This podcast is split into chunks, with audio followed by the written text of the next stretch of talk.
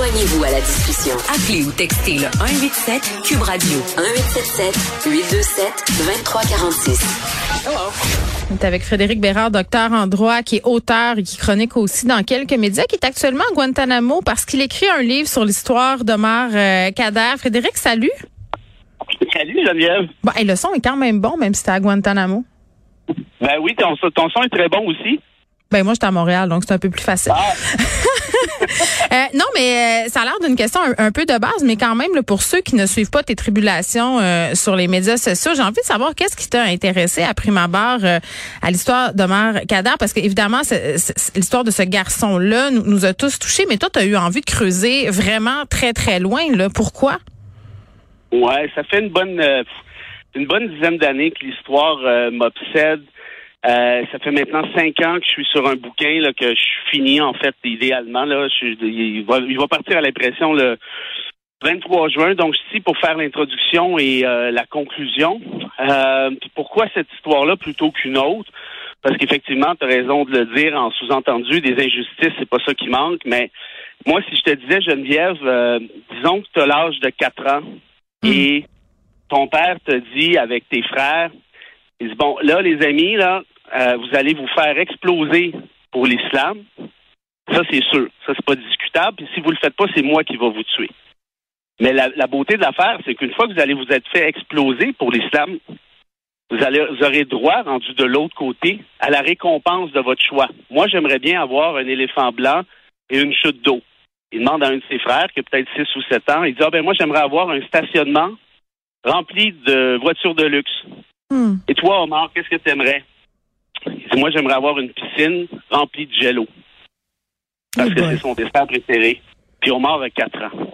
Puis, puis c'est ça, Alors, son, Omar- son père, c'était un, un- quelqu'un qui était euh, bon dans une organisation terroriste et qui a endoctriné finalement ses enfants. là. C'est ce que je comprends. Ah, ben, tout à, tout à fait. C'est un membre très, très influent d'Al-Qaïda, Oui. un des bras droits de Ben Laden, euh, qui a traîné, en fait, sa famille en Afghanistan dans un bootcamp pour les préparer au combat.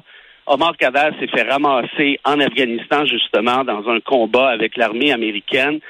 On l'a envoyé à Guantanamo. Euh, on l'a détenu pendant très longtemps, trop Hmm. longtemps. Il avait quel âge quand il est arrivé à Guantanamo?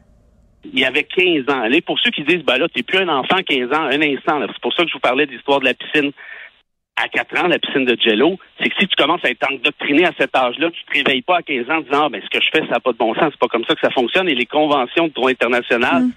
Protègent justement les mineurs qui sont instrumentalisés par les adultes pour une cause par l'autre- ou pour l'autre.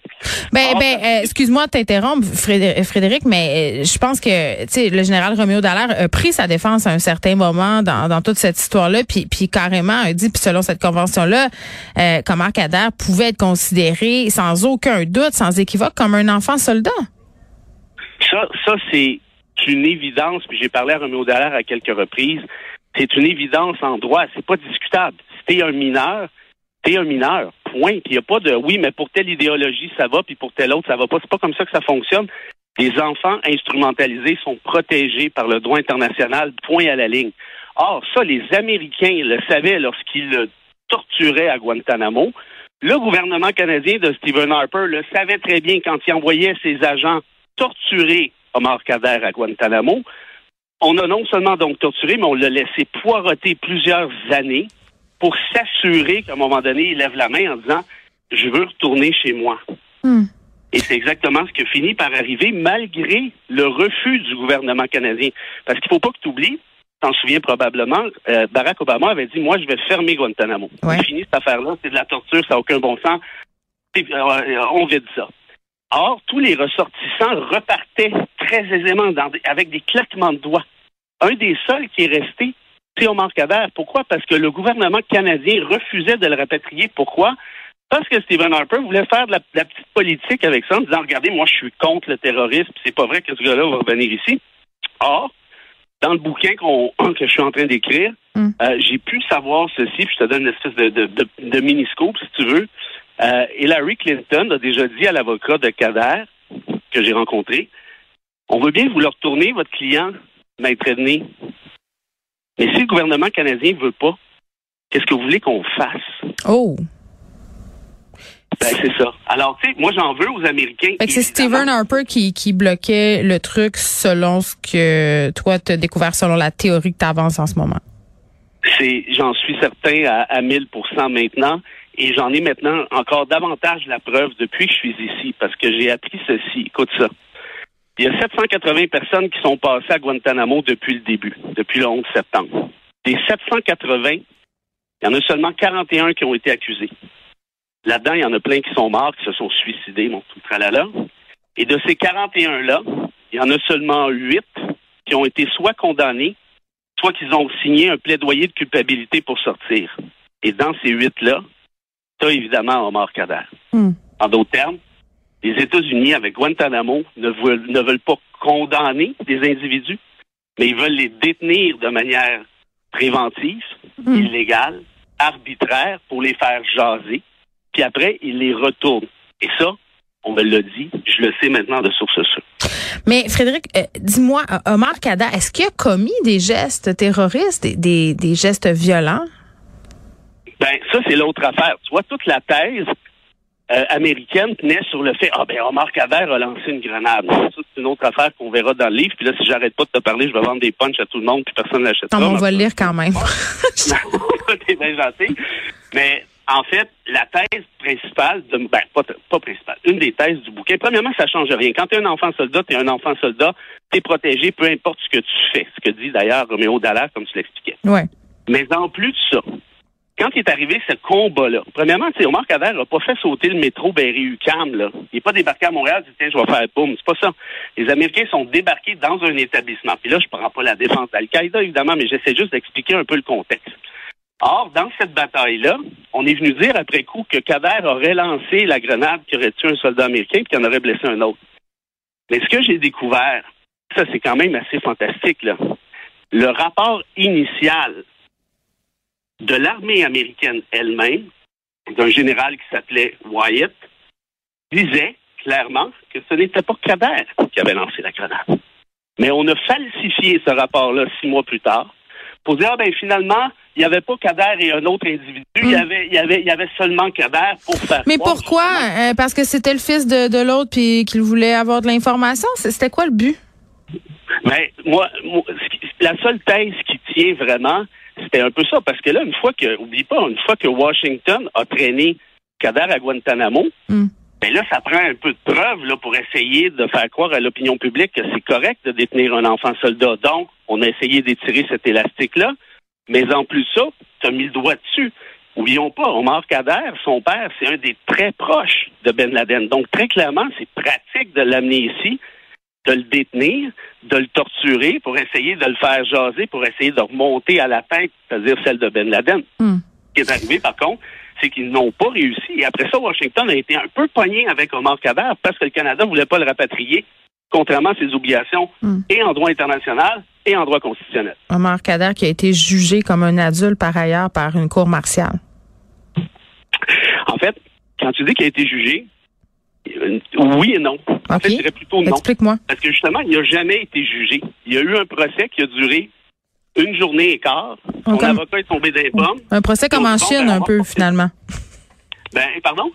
Un procès un peu comme en Chine. Ça dure pas très Ben, en longtemps, fait, puis c'est expédié. Pire que ça, parce que le procès n'a même pas eu lieu au final. Il y a eu une journée. L'avocat est tombé dans les pommes.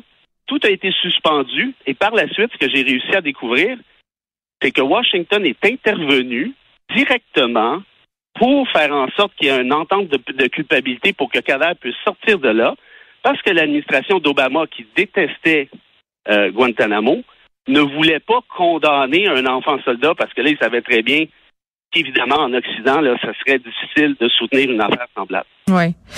Là, tu as décidé de partir là-bas, j'imagine, pour découvrir euh, bon davantage de détails sur cette histoire-là. Là, ça t'a permis d'ailleurs euh, de faire la lumière sur certains faits. Tu viens de nous en parler. Euh, mais, comment on arrange ça, une visite à Guantanamo? Ouais. Euh, écoute, ça a été compliqué. Ça a pris quelques mois assez intenses et jusqu'à la toute dernière seconde, incluant quand j'étais sur la base d'Andrews en banlieue de Washington, j'étais pas sûr de partir. Puis le militaire en charge, moi j'ai une escorte, là, ce militaire-là qui me suit partout. Là, je peux pas aller à la salle de bain euh, sans qu'il soit pas trop loin. Euh, lui me dit, ben écoute, arbitraire, ça rime avec militaire. Il me l'a dit en anglais, mais ça, ça quand même, ça revient à la même chose. Euh, et puis il dit, c'est pas sûr qu'on va partir. On venait de passer les douanes à l'aéroport, puis c'est pas sûr que l'avion va décoller. Jusqu'à la dernière seconde, ils peuvent changer d'idée, incluant rendu là-bas. Hmm. Ça a fonctionné. Et là, tu réalises que je ne réponds pas directement à ta question parce que j'aime mieux pas le faire pendant que je suis encore ici. Mais promis, si on s'en parle plus tard, je te raconte. Parce que là, tu es dans un centre de détention là, là-bas. Tu- tu- comment ça marche? C'est c'est- c'est spécial, disons, je te dirais ça comme ça. OK. Mais il y a quand même un subway, il y a une allée de bowling, puis euh, il y a Oui, un il y a- toute une espèce de... Oui, oui, euh, c'est, il y a toute une, une ville bâ- bâtie au- autour de ça. Regarde, sortons des questions délicates sur Guantanamo. Parlons de ton livre. Non, mais qu'est-ce que ça va donner de plus, selon toi? Là, c'est l'autrice qui te pose la question. Qu'est-ce que ça va Mhm. donner de plus à, à ce que tu racontes, au récit, à l'histoire que tu es en train décrire, de terminer l'écriture là-bas? Ben, deux choses. Premièrement, moi, j'étais très stressé avant d'arriver ici parce que je me disais, si je réalise des choses, parce que j'assiste à un procès là, en même temps, j'ai dit, si je réalise des choses qui font en sorte que mon livre ne tient pas, même en partie, Ah là, ouais. ça va être la catastrophe parce que là, il me reste euh, deux semaines avant d'envoyer ça. Puis bon, puis l'éditrice là-dessus en plein. Bref, on sait c'est quoi là, les derniers. euh, Oui, je suis là-dedans. préparatifs, On est en même place pour deux sortes de livres oui, ben, différents. ça, exact. Et Oui. je me disais que c'est, c'est pas le temps de mettre la hache là-dedans, mais Non. heureusement, ma thèse a été non seulement, je te dirais, confirmée, mais c'est pire que ça. Parce que j'ai réalisé que justement, j'étais même, je dirais pas naïf, mais j'étais, comment je te dirais, j'allais, j'étais mo- moins sévère que nécessaire en- en- envers Guantanamo. Pourquoi? Parce que je pensais peut-être un peu naïvement que les États-Unis voulaient, avec Guantanamo, au-delà de l'affaire Kader, voulaient qu'il y ait une certaine forme de justice très, très imparfaite, très partiale, puis même, je te dirais, un peu Mm. écœurante, tu me demandes mon avis, mais au moins qu'il y ait une idée de justice qui s'applique à quelque part, même si elle est absolument abjecte. Or, c'est même pas ça. Ils n'y croient pas aux commissions militaires. J'ai parlé au chief prosecutor qui est en charge des accusations. J'ai eu cette chance-là. J'étais sur le traversier avec lui, sais, un peu hasard. Après ça, j'ai parlé à un avocat de la défense. Et les deux me disent la même affaire. Ils disent, ouais, ben, moi, je m'en vais, là, je suis tanné. Ah, c'est dur, c'est bon. Puis on, ils, ils n'y croient pas. Il y a des enquêtes préliminaires. Par exemple, les, les accusés du 11 septembre, tu sais, ça commence à faire un petit bout de temps, là. Hmm. Ben, sont encore au stade de l'enquête préliminaire. Et Ils n'ont même pas de procès. Il n'y a pas d'arrêt Jordan là-bas, euh, Ben ça, c'est certain. Ben, voilà, Euh, Jordan, c'est trois mois aller-retour. Alors, pour ceux qui critiquent Jordan, de faire un tour Ouais. à Guantanamo, vous allez voir, c'est une autre histoire.